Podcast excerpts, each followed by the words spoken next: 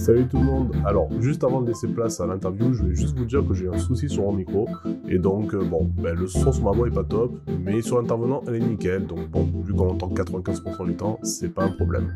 Euh, N'oubliez pas, si vous aimez l'émission, au moins de liker, partager, vous abonner. Bref, vous savez ce que vous avez à, ce que vous avez à faire si vous voulez soutenir la chaîne euh, et ce que je fais. Et, en attendant, ben, bonne écoute. On est parti pour un nouveau numéro de Pattern en compagnie de Victor Lalou, qui est concept artiste d'environnement. Ben, salut Victor, comment vas-tu? Bah, Très très bien et toi? Très bien, écoute, hein, je parle avec un artiste, hein, on fait pas le même métier exactement, mais je suis graphiste, donc j'ai un peu la, fibre artistique aussi. Ah super, on, va pouvoir bien échanger dessus aujourd'hui. je pense qu'on parle à peu près le même langage.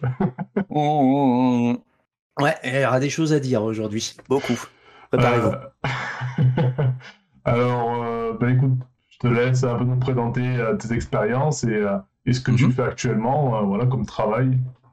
Ok. Alors moi, donc je suis concept artiste d'environnement chez Invoke. Peut-être que le nom vous dit absolument rien pour l'instant, c'est plutôt normal. Euh, parce que c'est une boîte qui s'est rebrandée il y a pas très très longtemps. Euh, avant la boîte c'était Tug Game et historiquement on est la toute première boîte de jeux vidéo d'un éditeur que je pense que beaucoup de gens connaissent. C'est euh, Wizard of the Coast euh, qui s'occupe des licences Magic the Gathering et Donjons et Dragons. Donc moi chez Invoke je travaille donc en tant que concept artiste d'environnement et le but en général de, ce métier-là c'est vraiment surtout au niveau de la pré-production dans laquelle on, on, défriche ce que va être visuellement le jeu euh, avec le directeur artistique. Euh, on se met ensemble et puis on fait beaucoup beaucoup de sketchs pour essayer d'avoir une idée de à ça va être quoi le mood, à quoi vont ressembler les personnages, à quoi vont ressembler les décors, euh, les différents assets du jeu. Euh, parce que si on fait tout en 3D, si on fait la recherche artistique en 3D, ça va prendre décidément beaucoup, beaucoup trop de temps. Et euh, pour cela, on a besoin de gens qui sont des dessinateurs, tout simplement, pour, euh, pour euh, pouvoir euh, décider de où est-ce qu'on va s'en aller artistiquement. Et euh, basiquement, moi j'aime bien juste dire que l'on fait du coloriage à un stade très avancé, euh, même si c'est très très réducteur c'est déjà pas mal.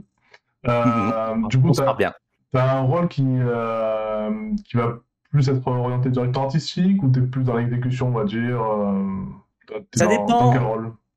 Ça dépend, je dirais, de la façon que tu as de travailler avec ton directeur artistique. moi, j'ai la chance de travailler avec un directeur qui me laisse beaucoup de liberté. Alors, avant de parler du directeur, il faut quand même remettre en exergue qu'on travaille pour Donjons et Dragons. Donjons et Dragons, c'est une licence qui existe depuis plus de 40 ans maintenant.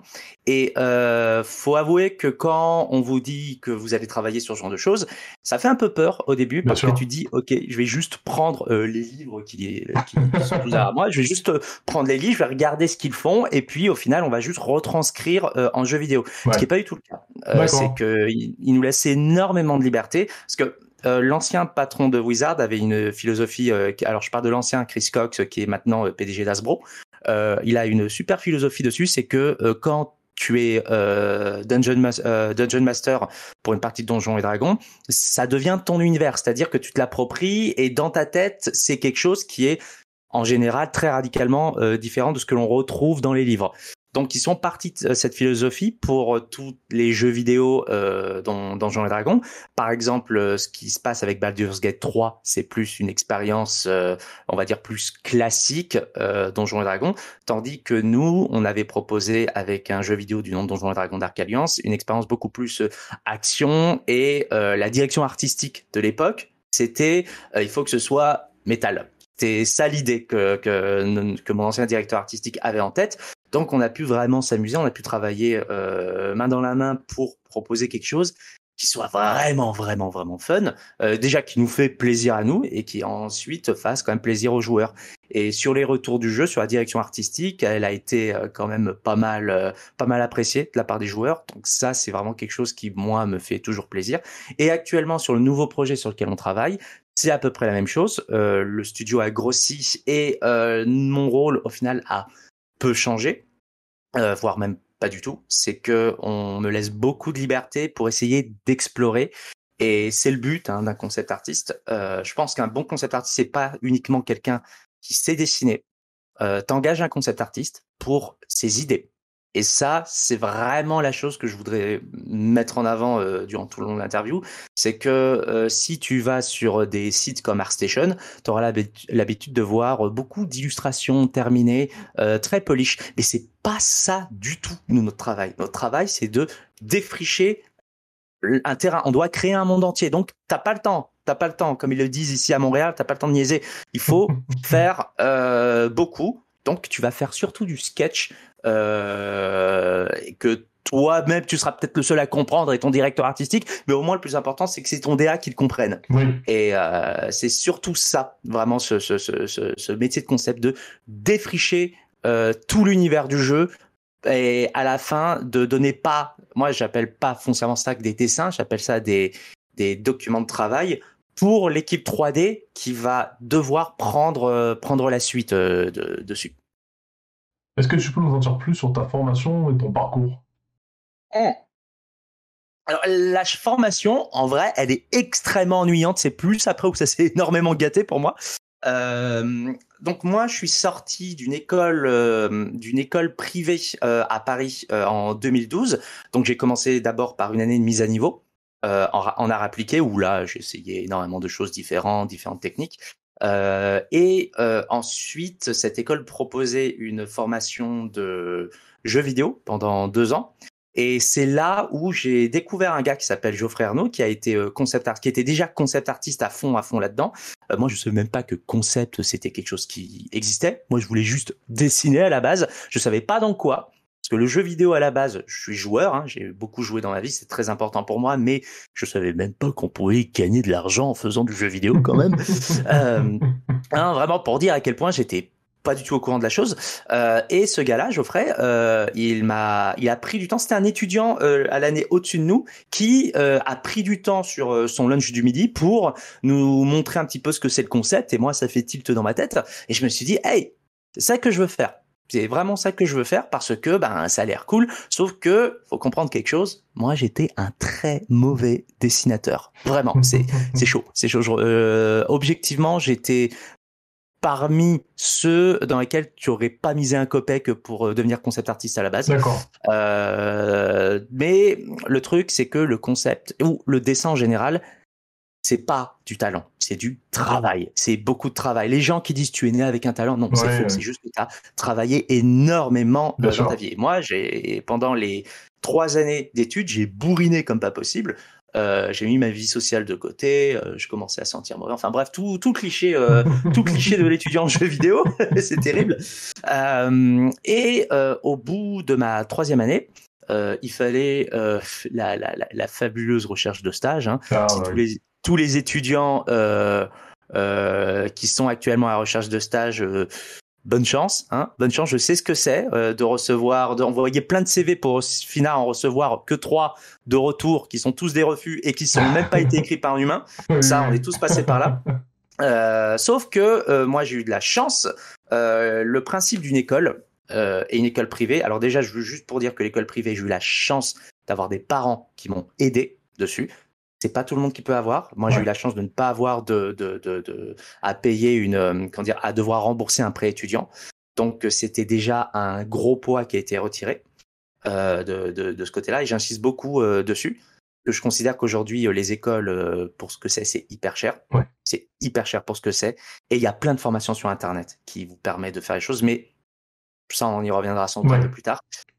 Euh, donc moi, j'ai eu la chance que lors de mon jury, j'ai rencontré des RH d'une petite boîte indépendante qui s'appelle Ubisoft Paris. Euh, et à Ubisoft, ils ont dit bah ouais, euh, est-ce que tu veux être stagiaire pour nous, mais pas en tant que concept, en tant que graphiste en général. Euh, et j'ai été graphiste web sur le dernier browser game du studio qui, du, qui s'appelait Might and Magic Heroes Kingdom. Euh, et pendant deux mois, euh, ça a été très bien, sauf que Ubisoft a une grande tradition de canner euh, leurs jeux. Euh, que ce soit avant ou pendant ou même après leur sortie. Et il se trouve que les browser games, c'est donc c'était un petit peu les jeux du genre la brute. Je sais pas si tu te souviens de ce, ce, ce genre ce genre de jeu. Donc nous on travaille sur ce genre de choses, tu vois. Tu le, le, matin tu commences à mettre tes armées ici et là, compagnie, tu vas vivre ta vie durant la journée et puis ensuite le soir tu reviens et tu regardes ce que ça, ce que ça a donné. Ce n'était plus rentable pour Ubisoft. Donc ils ont décidé de canner le projet, sauf que moi j'avais encore quatre mois de stage. Donc ils savaient pas trop me mettre. Et au final, j'ai je me suis baladé sur des projets L'impact crétin euh, et euh, peut-être un tout petit peu de Just Dance. Et franchement, c'était trop cool. Moi, j'ai adoré au final d'être un peu le. Euh, paradoxalement, moi, j'ai adoré être un poids mort parce que ça m'a permis au final d'aller sur plein de petits projets. Surtout qu'à l'époque, c'était le moment où l'Oculus a commencé et, toute la VR a commencé à se lancer. Donc, Ubisoft a acheté plein de kits de développement et j'étais à côté d'une section recherche et développement dans laquelle on a essayé plein, plein, plein de choses. C'était vraiment cool. Ouais, ça a. Ah, franchement, je me suis bien amusé. Euh, parce que c'est comme dit, c'est un tout nouveau terrain dans lequel il fallait tout défricher. Sauf que à la fin de mon stage, euh, il y avait ma RH qui m'a dit bon, voilà la situation. Euh, on a un poste pour toi en marketing. Sauf que moi, le marketing, non, moi je voulais être dans la production du jeu. Donc je leur ai dit, je suis pas sûr. Moi, j'aimerais bien continuer avec vous, mais je serais plus intéressé euh, pour continuer avec les équipes de développement. Ils ont interprété ça comme il veut pas du tout le marketing. Au revoir. Donc 2012, je finis mon stage et euh, c'est quoi la suite? À partir de là, j'avais eu la chance d'avoir un ami euh, qui, lui, était dans une autre boîte et qui a beaucoup plus la fibre entrepreneuriale. Il est venu me voir en disant Hey, j'ai envie de monter ma boîte de jeux vidéo. Donc pendant trois ans, on a fait une boîte de jeux vidéo indépendante où on était 6 ou 7 et euh, bon avoir euh, comment dire avoir du financement pour des jeux vidéo indépendants c'est extrêmement compliqué donc en général, le CNC, le CNC en France, ce qu'ils font, c'est que on te délivre la moitié de ton budget. Par contre, tu as intérêt à avoir euh, l'autre budget. Donc, imaginons, tu dois avoir un budget total de 100 000 euros. Tu dois débourser 50 000 de ta poche et le CNC te file 50, 000 d'autres. On les avait pas les 50 000. Donc, donc, qu'est-ce qu'on a fait? C'est que on a continuer à travailler, ben, forcément déjà sur notre projet de jeu vidéo indépendant, mais sur plein d'autres projets qui n'avaient rien à voir avec le jeu vidéo ou alors des projets annexes. Donc on a fait du marketing pour du jeu vidéo, des bannières, tu sais, Facebook, tout ce genre de choses. Euh, on a fait des trailers de jeux, on a travaillé aussi pour des sites web, pour des trucs qui n'avaient rien à voir, euh, de la banque, mais aussi du porno. Et le porno, ça euh, paye vachement bien. C'est chaud. Franchement, notre premier jeu, euh, la moitié, euh, notre premier jeu, la, moitié du financement, on l'a, bah, on l'a financé comme ça. donc, c'était une période super cool pour moi dans le sens où là encore, j'ai vu plein, plein d'autres choses différentes. Je me suis mis à, l'animation.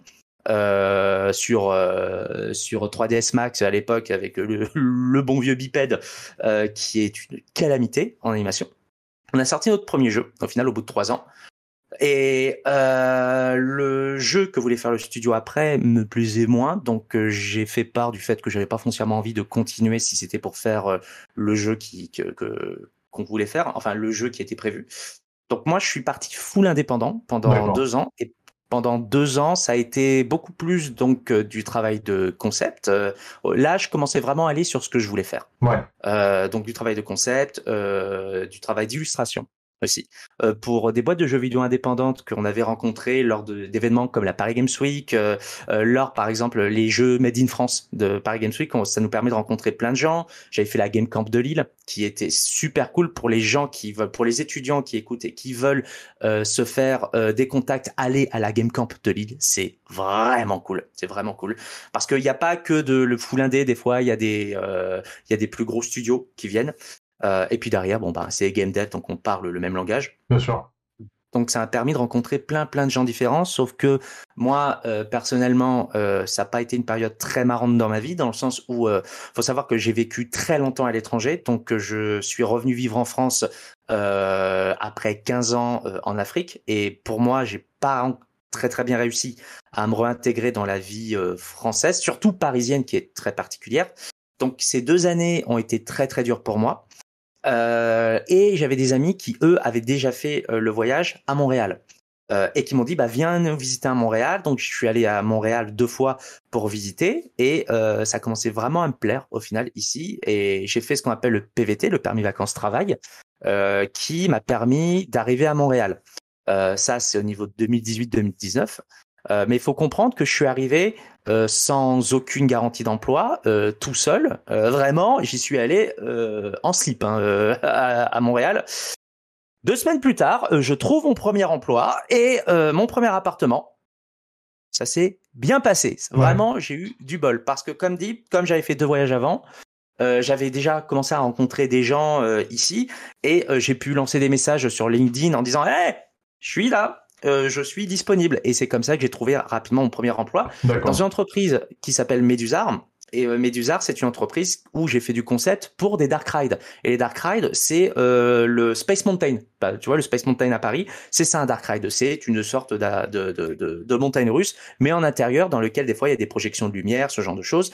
Donc j'ai pu travailler sur quelque chose qui ressemble très très fort à Mad Max, mais qui n'est pas Mad Max et euh, un Dark Ride officiel Pacific Rim dans lequel j'ai pu designer des euh, ouais, j'ai pu travailler sur des kaiju, sur les villes qu'on allait détruire et ce sont deux attractions qui étaient pour le marché de Bali en Inde. Donc euh, c'était très particulier mais maintenant euh, à Bali se trouve euh, une tête 1-1 d'un kaiju que j'ai designé et j'ai trop envie d'aller à Bali juste pour ça. Donc c'était très très cool, c'était un premier contrat de trois mois. D'accord. Sauf qu'entre temps, euh, il y a eu une restructuration. Et la restructuration ne me, voulait plus. Ils n'avaient pas besoin euh, de toute l'équipe concept qu'il y avait dedans. Donc, je ne faisais plus partie euh, de, l'équipe après. Donc il y a eu deux mois dans lesquels je me suis dit bon ben surtout que on m'a dit on te garde pas en novembre, tu sais novembre décembre c'est clairement pas les moments où tu vas commencer à, à engager du monde que les gens vont commencer à partir en vacances, ce genre de choses. Et moi, bah, j'étais à Montréal, un peu tout seul, loin de ma famille, euh, sans boulot. Eux, janvier, euh, il y a une annonce euh, d'une boîte qui s'appelait Tuck Game. Et Tuc, en, en, gros, je savais que mon ancien directeur d'animation que j'avais rencontré chez Médusar, il travaillait là-bas. Donc, je envoie un message en disant bon, est-ce que j'ai vu que vous cherchez des concepts? Est-ce que tu serais intéressé Il m'avait dit, ben, ben, grave, euh, moi j'ai adoré travailler avec toi. Viens, euh, entretien en deux jours. Ah ouais, rapide, donc dans, deux jours. euh, vraiment. Donc j'arrive, euh, j'arrive au bâtiment. Bien sûr, je trouve pas le bâtiment parce que il y avait des travaux sur un chose, donc je passe par une petite porte je rencontre le directeur artistique, le producteur et euh, le directeur artistique technique. Euh, ça se passe super bien. Euh, l'entretien devait durer une heure. Au final, ça en, a duré trois parce que ça a montré un jeu Donjons et Dragons sur lequel il travaillait. Mais, mais, ça, c'est hyper important. Ça, c'est hyper important. Il faut montrer que tu as envie parce que, ok, ils ont vu ton portfolio, ils ont regardé. Maintenant, ils veulent s'assurer qu'il y a l'humain derrière qui est fun, tu sais, avec qui tu as envie de travailler. Et il se trouve que bah, j'ai bien accroché avec eux. au final, voilà, je suis resté trois heures. J'ai commencé à faire des propositions sur ah, tu pourrais peut-être faire ceci, ceci, cela. Euh, donc au final j'ai commencé à parler direction artistique euh, très longtemps. Et c'est ça qui a fait que euh, le lendemain j'avais toujours pas de réponse parce que le directeur artistique avait décidé de partir en vacances ce jour-là. Donc on m'a dit ouais la semaine prochaine ça ira Ouais, la semaine d'après, euh, le producteur était malade. Donc la semaine d'après encore, il y a le patron qui devait valider, qui n'était pas là parce qu'il avait des entretiens avec Wizard of the Coast. Euh, je te jure, pendant un mois, j'étais là à ronger mon frein.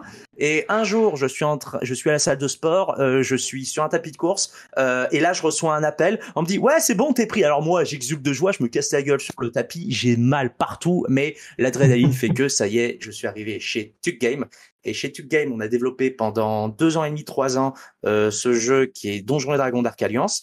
Et entre-temps, on a été racheté par Wizard of the Coast. D'accord. Et aujourd'hui, euh, le rebrand euh, de Tuck fait qu'aujourd'hui, on est Invoke et on travaille sur un tout nouveau jeu Donjons et Dragons. C'était long, mais pour dire à quel point mon parcours a été plutôt bordélique en fait. et, et en général, le parcours des concept artistes sont est plutôt bordélique parce que euh, ce métier, en général, euh, hormis, tu trouveras toujours des surdoués qui vont arriver en tant que concept artiste junior, mais ce sont en général des métiers très seniors des métiers dans lesquels tu as besoin déjà d'avoir pas mal d'expérience. Donc très souvent, le parcours que je vois, ce sont des gens qui ont fait l'illustration en freelance, qui euh, ont un très très bon niveau et qui maintenant voudraient essayer le concept, ou alors ce sont des interfaces designers, des UI artistes, qui euh, travaillent dans un premier temps dans une boîte et qui ont toujours des velléités artistiques et qui voudraient ensuite euh, évoluer en tant que concept artiste.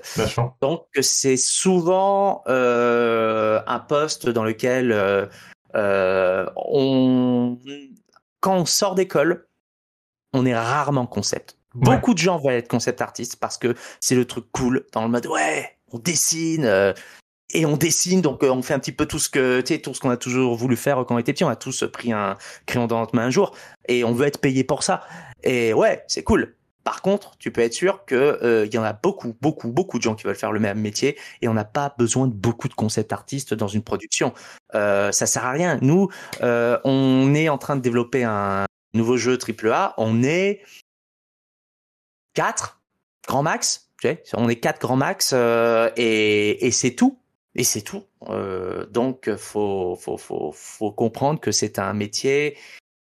Voilà, tu veux devenir concept artiste, tu peux le faire, mais t'étonnes pas si tu rames dans un premier temps. Et c'est normal, c'est un process normal. Non, du coup, ça, ça devance un peu ma question, où des avantages et des inconvénients? Et je pense que tu as un peu répondu à tout ça, mais si tu veux compléter, euh, voilà. Ah oui, oui, il faut, faut que je complète sur quelque chose. Alors déjà, euh, comme dit sur l'avantage, ça va être très rapide, c'est que euh, on a la chance de ne pas, on a la chance de ne pas être, comment dire, enchaîné à tout l'aspect technique dans un premier temps. Parce que le jeu vidéo, de par sa nature itérative, ça peut être un très très long process dans lequel tu commences à mettre une première feature, eh ben ok, elle marche, ensuite tu t'en mets une deuxième et une troisième, ça plante totalement le jeu. Donc les artistes techniques, les 3D artistes, les animateurs, ils ont extrêmement de, de, soucis techniques dans lesquels nous on fait juste du dessin. Donc on est littéralement payé pour rêver. On est littéralement payé pour défricher la chose, ce qui fait que on est un on est un satellite euh, qui ne dépend pas de la technique. Et ça, c'est vraiment un poste extrêmement particulier et dans lequel moi, je me sens extrêmement chanceux. À la seule condition, là encore, c'est très personnel, à la seule condition que ton directeur artistique, il, il sache ce qu'il veut. Parce qu'un directeur artistique qui dit, j'ai une idée, mais je sais pas ce que je veux, euh, ça peut être très compliqué. Ça peut être très, très compliqué. Donc, quand même quand tu parles. C'est ça. Le voilà. je vois qu'on a eu les mêmes. Euh, le, donc ça, je dirais que ça c'est un très gros avantage, c'est qu'on est, et j'aime bien dire, on est littéralement payé pour rêver. Euh, donc ça c'est hyper cool. Par contre, de là découle un gros inconvénient qui a été exacerbé depuis ces derniers mois à cause de, je dirais, tout ce qui est intelligence artificielle c'est que c'est paradoxalement un métier que les gens ne comprennent pas. Euh, je vais pas citer le nom de ce youtubeur, mais j'ai vu un grand youtubeur français euh, dernièrement qui a dit ouais, avec les intelligences artificielles, euh, ça y est, euh, c'est la mort des concept artistes. Ça prouve juste un truc, c'est que cette personne ne sait pas du tout c'est quoi notre boulot. Alors si tu veux, j'avais une question sur justement sur ça, sur Midjourney mmh. notamment, c'est celle-ci qui fait du mal en ce moment. Et si tu veux, on y reviendra à la fin sur le le problème des IA, si tu veux. Bah, on peut, on peut déjà un petit peu aborder la question aussi, c'est que, euh, c'est que Aujourd'hui, je vois la réaction de beaucoup de gens avec Midjourney en disant ah c'est génial, euh, maintenant je peux faire tout ce que je veux euh, et on commence à recevoir un peu partout dans le monde du jeu vidéo des lettres de motivation de gens qui disent ouais moi je suis artiste, je peux créer 200 concepts par jour, c'est non non parce que un concept artiste ou même un illustrateur en général, euh, tout le monde ne voit que le produit fini. Tout le monde ne voit que l'image qui est terminée. Tu vois, toutes les images derrière euh, que tu as, les gens ne vont voir que ça. Mais ils ne voient absolument pas tout ce qu'il y a derrière, c'est-à-dire toutes ces années d'études pour arriver à là. Donc, on a étudié la théorie de la couleur, on a étudié la composition, on a étudié les valeurs, on a étudié toutes ces choses-là. Et un artiste en général, en général, un artiste, c'est quelqu'un qui observe le monde autour et qui essaye de, de, de, de, le retranscrire de par son prisme. Je vais donner un exemple un peu, un peu pratique. Euh, imaginons, je suis ton directeur artistique et je te demande de me créer un animal méca. Tiens, par exemple, c'est quoi ton animal préféré? Euh, Le suricate. Le suricate. Imaginons, mon directeur artistique, euh, tu es, je suis ton directeur artistique et je te demande de faire un suricate mécanique. Ok? Un Transformers Mecha, si tu veux, un Suricate Mecha. voilà, ça, tu vois, euh, moi ça me branche. Il va y avoir l'IA artiste et le concept artiste. L'IA va taper son prompt et il va te sortir des images finies qui peuvent être très très belles, je dis pas, qui peuvent être très très belles, mais il aura peut-être pas foncièrement compris euh, euh, comment, comment marche un robot, comment marche un suricate en fait. Alors qu'un concept artiste, moi, si tu me demandes en tant que concept artiste de faire un suricate mecha, j'y connais fuck euh, au suricate, j'y connais fuck all à comment ça marche euh, les robots. Donc je vais aller voir des reportages sur Boston euh, sur Boston Dynamics, je vais aller voir des reportages sur le suricate, je vais essayer d'étudier, de comprendre comment ça bouge un suricate. Je me dis ah ouais, mais alors si ça bouge de cette manière-là, et donc imaginons que comme c'est un robot, je vais y mettre un réacteur ici et pas là parce que un suricate de base ça marche de cette manière-là. Donc à la fin de tout le processus créatif, j'aurais appris énormément de choses, j'aurais observé et j'aurais compris comment marche un suricate et comment marche un robot. Euh, et à la fin, tout ce savoir accumulé, je vais pouvoir aussi le réutiliser sur d'autres, d'autres, euh, sur euh, d'autres concepts. Et c'est ça un concept artiste. C'est ça un artiste en général. C'est tout ce qu'il y a autour du dessin fini. C'est toute cette observation, c'est toute cette accumulation de savoir visuel et aussi de comment est-ce que on résout des problèmes. Parce que l'un, l'une des choses extrêmement importantes avec le concept, avec le concept art, c'est qu'il y a concept avant art.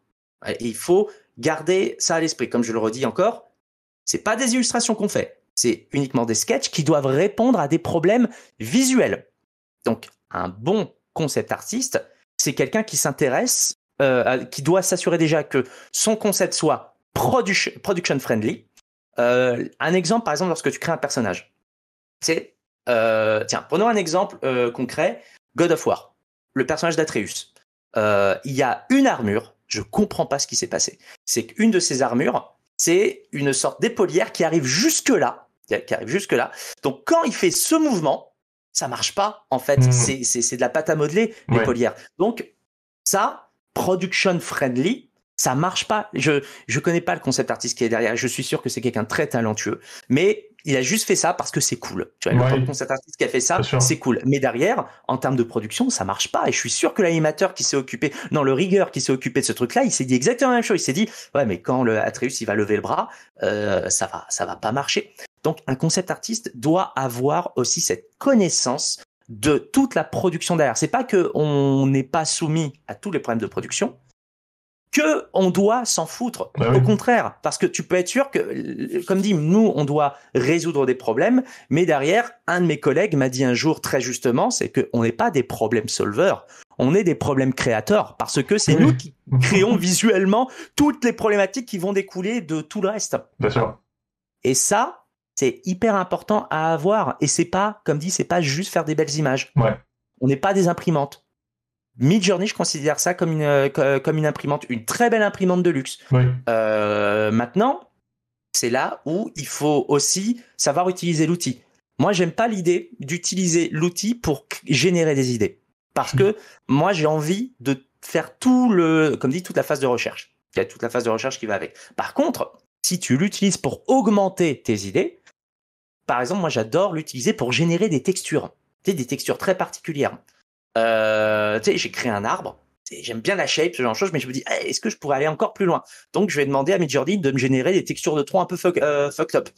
Et là, je me dis, ah putain, cool, j'aurais pas forcément pensé moi-même à ce détail. Et à la fin, là, je trouve que c'est utile d'utiliser ce genre de logiciel comme ça. Mais il faut pas que ça remplace l'humain et toute la réflexion derrière. Mmh.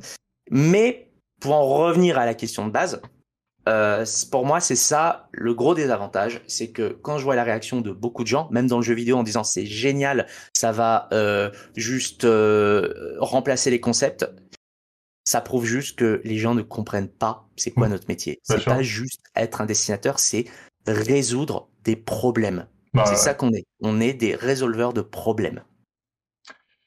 Est-ce que tu peux nous dire comment se déroule une journée type pour un concept artiste si ça existe, hein, bien évidemment. Alors, en fait, la journée type, elle existe. Hein, euh, c'est euh, que, au final, tu t'assois à ton bureau et tu dessines. C'est juste sur la nature du euh, sur la nature de la task et aussi lors de ta, où est-ce que tu en es en termes de production que que ça peut différer. Quand tu es vraiment en pré-prod, ben forcément tu défriches énormément, tu tu tu tu, tu regardes beaucoup, voilà, tu fais toutes tes phases de recherche. Euh, bon, sur ton ordinateur, hein, ça peut passer par du Google, ça peut passer sur des articles que tu lis sur Internet, sur des livres. Euh, là, par exemple, tiens, un truc, un truc très bête, c'est juste pour, euh, pour mon pour mon kiff personnel, j'ai joué dernièrement à ce jeu Scorn, et, euh, et pour le coup, j'ai acheté des livres sur Giger, sur autre chose. C'est hyper cool. Et moi, je fais mes phases de recherche. Donc, très souvent, ce que, ce que j'aime, c'est prendre des livres et, et passer du temps à lire, à rechercher. Donc il y a des journées où paradoxalement je ne touche absolument pas la tablette, où c'est juste des journées dans lesquelles je me mets dans un mood euh, ou alors je fais des tableaux euh, sur Miro, euh, sur euh, PureRef pour euh, trouver toutes les idées pour qu'à la fin je les observe sur un seul écran et qu'ensuite je puisse dessiner. Et ensuite vient toutes les phases de recherche, de, toutes les phases de recherche. Donc ça peut être du sketch. Et puis ensuite, quand tu as bien défini avec ton directeur artistique ce que tu veux, ben tu peux passer sur des concepts plus illustratifs. Euh, et à partir de là, ben tu tu tu tu tu t'amuses, tu, mets ta lumière, tu mets tes couleurs, ce genre de choses. Donc ça, c'est, je dirais, la journée type quand tu es en pré-production. Parce que là encore, un concept, tu en as surtout besoin en pré-prod.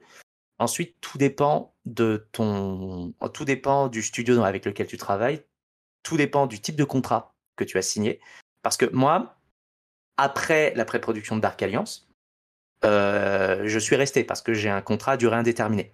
Euh, alors, qu'est-ce que tu fais quand on n'a plus besoin de toi concrètement?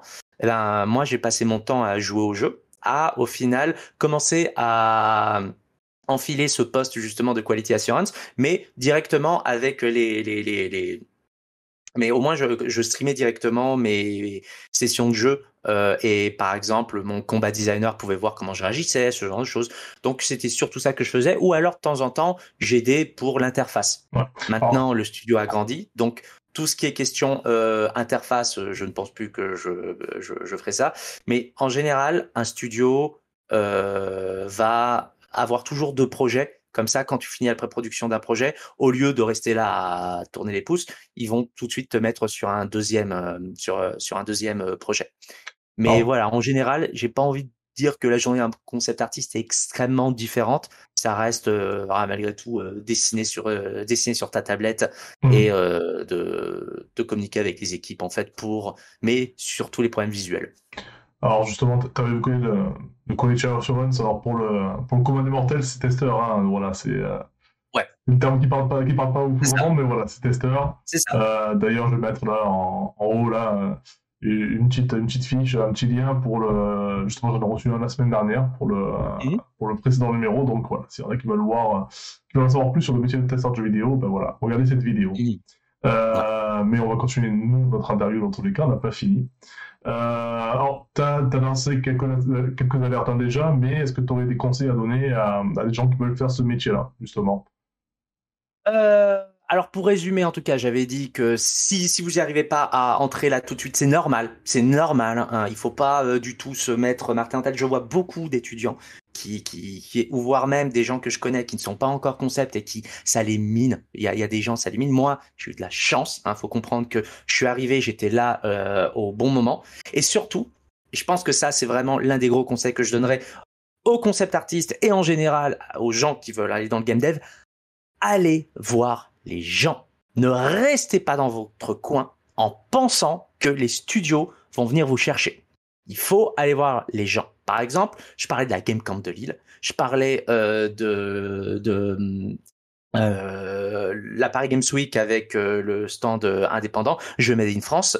allez voir les gens, c'est ça qui est extrêmement important parce que il y a plein de concept artistes, il y a plein de bons concept artistes, il y a plein de bons dessinateurs. Mais qu'est-ce qui fait qu'on a envie de travailler avec toi? C'est parce que tu es une personne qui a une sensibilité, qui a une sensibilité, qui a des idées que les autres n'ont pas. Faut comprendre que moi, lorsque je suis arrivé chez Invoke, euh, lorsque j'ai eu euh, mon, travail, euh, quelques mois plus tard, j'ai demandé et alors, il ressemblait à quoi les autres candidats?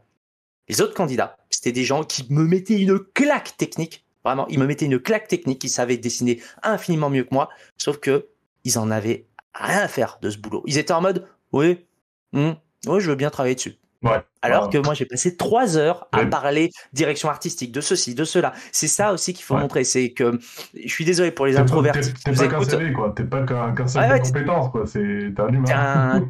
T'es un... être humain. T'es un être humain. Mmh. Oui, c'est la base, c'est un, c'est un travail d'équipe. C'est un travail d'équipe, le jeu vidéo. C'est un travail d'équipe dans lequel tu dois savoir communiquer. Donc, c'est pour ça que si vous êtes introverti, je suis désolé, mais il va falloir à un moment aller voir les gens et et en discuter parce que les développeurs de jeux vidéo c'est pas des sortes de je sais que c'est un monde qui peut être très très très secret de par toutes les euh, euh, toutes les clauses de confidentialité que l'on a mais on est des gens très ouverts hein. on est des gens avec des défauts on est des gens avec des qualités on aime justement voir des gens qui viennent et communiquer. Et peut-être qu'on n'aura pas un poste à te filer euh, maintenant, mais le jour où on en aura un, je dis, hey, cette personne-là, j'aime bien, euh, j'aime bien cette personne-là euh, humainement, donc je pourrais la proposer. et ça, j'avais dit pour le game dev, mais je vais juste revenir sur un truc plus spécifique au, au concept. Lorsque vous faites votre portfolio, demandez-vous à qui j'envoie euh, ce portfolio. Par exemple, imaginons, tu es fan de Blizzard, mais tu as un, portfolio qui est que des trucs ultra réalistes à la Naughty Dog. Faut pas que tu l'envoies chez Blizzard, ton portfolio, même si c'est ton studio de rêve. C'est parce que déjà, tu envoies, euh, un message, c'est ben, euh, le mec, il a pas regardé au final nos productions. Comme je sais que là encore pour les étudiants, des fois ils ont l'impression que c'est très déshumanisant la, phase de, des ressources humaines dans laquelle tu as l'impression que c'est juste des robots qui, euh, qui regardent. Mais non, il y a euh, des directeurs et des directrices de ressources humaines derrière qui regardent la chose et ce sont des humains qui veulent avoir des candidats qui euh, matchent leurs attentes pas foncièrement en termes de tout ce qu'il y a à remplir. Hein. J'ai envie de dire, oui, tu dois avoir 5 ans, euh, euh, ans d'expérience, ceci, ceci, cela. Dire envoie. Dans le doute, si tu penses pas avoir l'expérience, dans le doute, tu envoies. Dans le doute, tu envoies ça.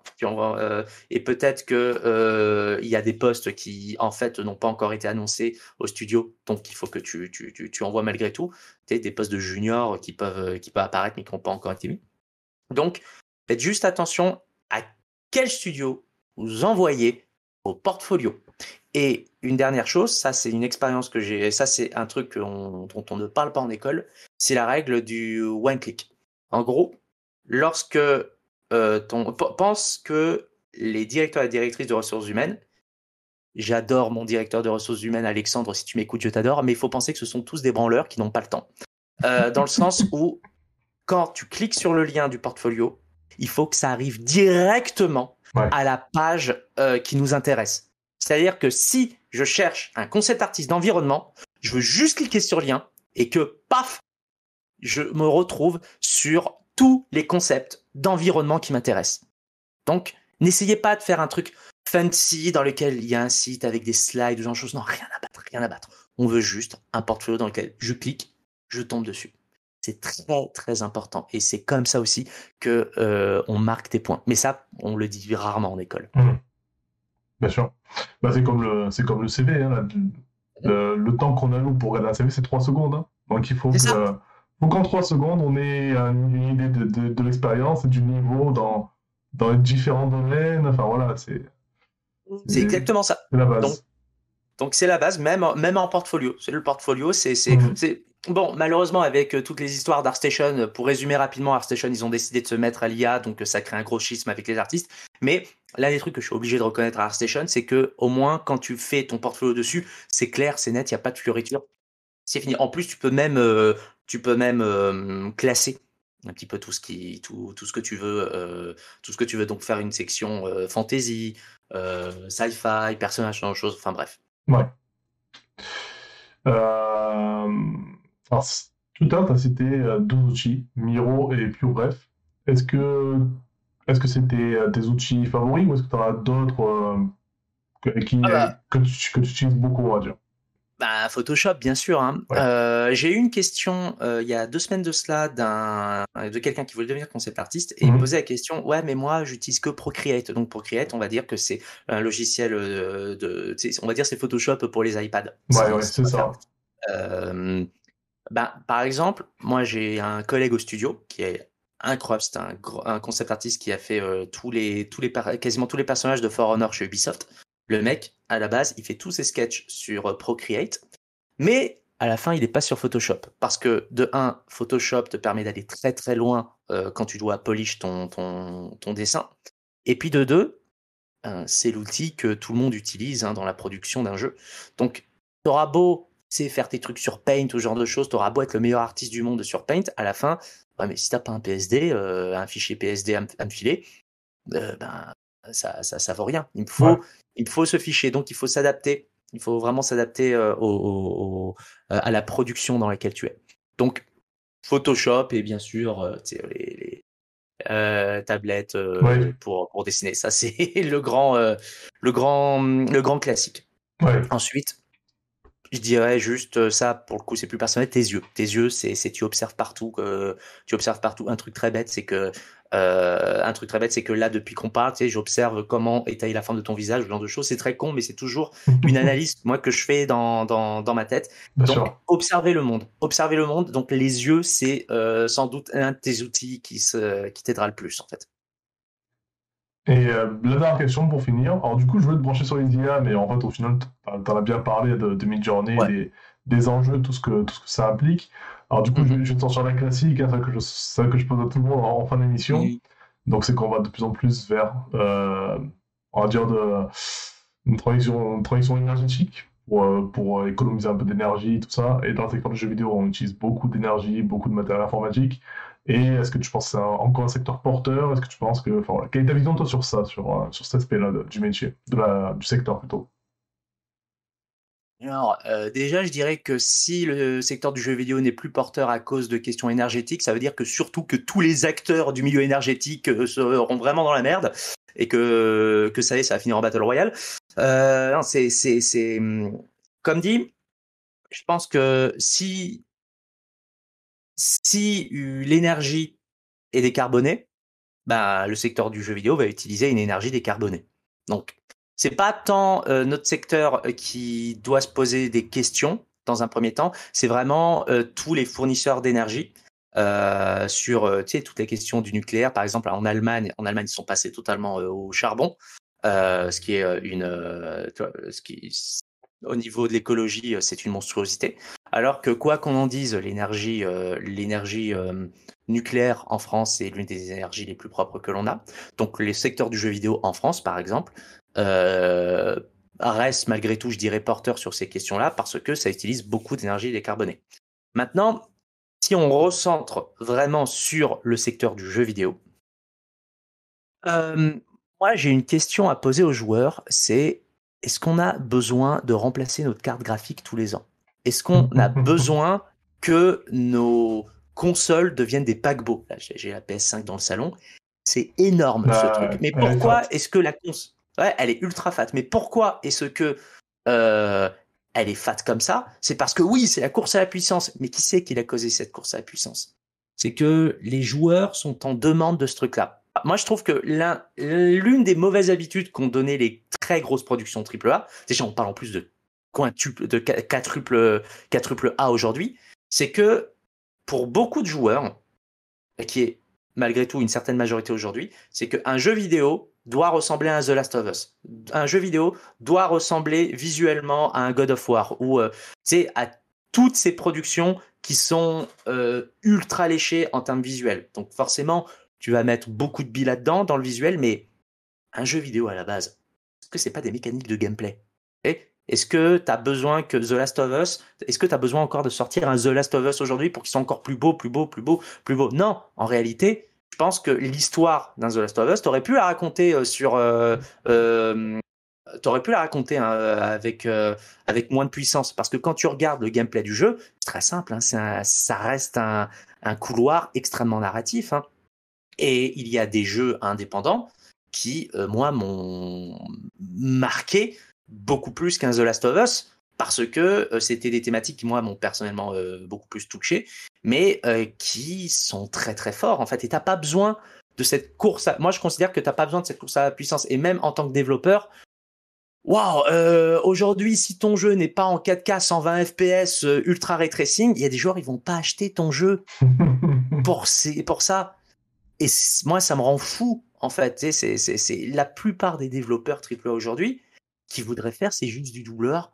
C'est moins de budget, plus de créativité, euh, et t'as pas besoin de mettre toutes tes billes dans le visuel. Et ça, c'est un des, une des, des, grandes problématiques parce que forcément, les investisseurs parce que, comme dit, notre secteur dépend énormément d'investissement. Hein. On est quand même dans un secteur euh, très capitaliste. On parle quand même de, du secteur le plus porteur en termes de divertissement. Euh, les investisseurs, ça les intéresse pas, les double A.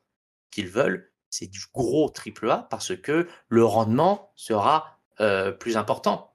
Ou alors l'échec sera beaucoup plus retentissant. Hein. Malheureusement, tu regardes des jeux comme Callisto Protocol aujourd'hui qui se sont cassés la gueule. Le jeu, il coûte je sais plus combien de millions de dollars. Mais est-ce que tu avais besoin de foutre autant de millions dans un jeu comme ça?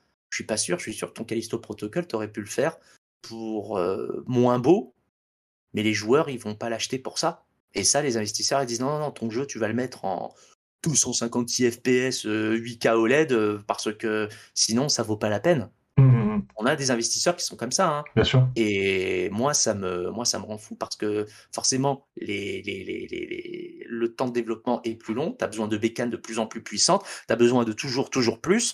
Et ben, forcément, ça consomme de plus en plus d'énergie. Donc, moi, j'ai envie de poser une question aux joueurs. Est-ce que vous avez besoin que vos jeux deviennent aussi photoréalistiques? Est-ce que vous avez besoin de jeux qui sont débilement puissant. Le dernier Forspoken, quoi qu'on en dise du jeu, euh, comment il a été optimisé, euh, tu as besoin, c'est plus une machine de guerre euh, dont, tu as besoin. Mais pourtant, c'est là où on se dirige. Et c'est là où on va encore acheter des Nvidia 5070 qui vont ressembler à ça. On n'a pas besoin de ça. Et puis derrière aussi, c'est toute la question du dématérialisé. Il y a une grande question de est-ce qu'on va passer au tout dématérialisé ou est-ce qu'on veut garder notre physique? Si on passe au tout dématérialisé, ben, ça veut dire qu'on n'aura plus ces problèmes de plastique ou ce genre de choses, sauf que derrière, ben, tu vas devoir télécharger énormément de, data pour mettre sur ta console. Tu donc, euh, tu télécharges ton prochain jeu qui va faire 120 gigas, 120 gigas de données, euh, tu, vas les faire rouler les serveurs hein, qui sont je ne, sais, je, ne, sais, où. Donc, je pense que le secteur du jeu vidéo doit se poser ces questions sur euh, est-ce qu'on a vraiment besoin de cette course à la puissance? Observons ce que fait Nintendo parce que Nintendo il propose des très bons jeux avec des consoles qui sont pas aussi demandantes. Euh, j'ai, euh, un jour, je me suis marré, j'ai juste mis euh, ma Switch à côté de ma PS5, mais je me marre, quoi. Je me marre à quel point. et même pas la première Switch, hein, ou même pas la Switch OLED, tu sais, la petite qui ne peut même pas se docker. Tu sais, j'ai des jeux incroyables. Je veux dire, j'ai un Zelda qui marche dessus. moi, c'est plus la philosophie, et j'espère dans laquelle on va se diriger dans le futur. Maintenant, comme l'humain ne veut que de la puissance, je pense pas que c'est là où on va aller. Donc, posons-nous la question de à quoi on veut que notre secteur et à quoi nos jeux veulent ressembler plus tard. Merci d'avoir écouté Pattern, l'émission dédiée aux pros du vidéo d'aujourd'hui et de demain. Ce programme est disponible en vidéo sur YouTube et en écoute sur plusieurs plateformes comme Spotify, Apple Podcasts et plein d'autres. Vous pouvez réagir ou poser vos questions en commentaire, j'y répondrai dès que possible. Et pour soutenir l'émission, pensez à mettre un pouce bleu sur YouTube et à vous abonner ou à noter le podcast sur les plateformes d'écoute. Pour finir, je vous invite à découvrir notre chaîne Twitch et nos autres émissions sur le site burnafterstreaming.fr. A bientôt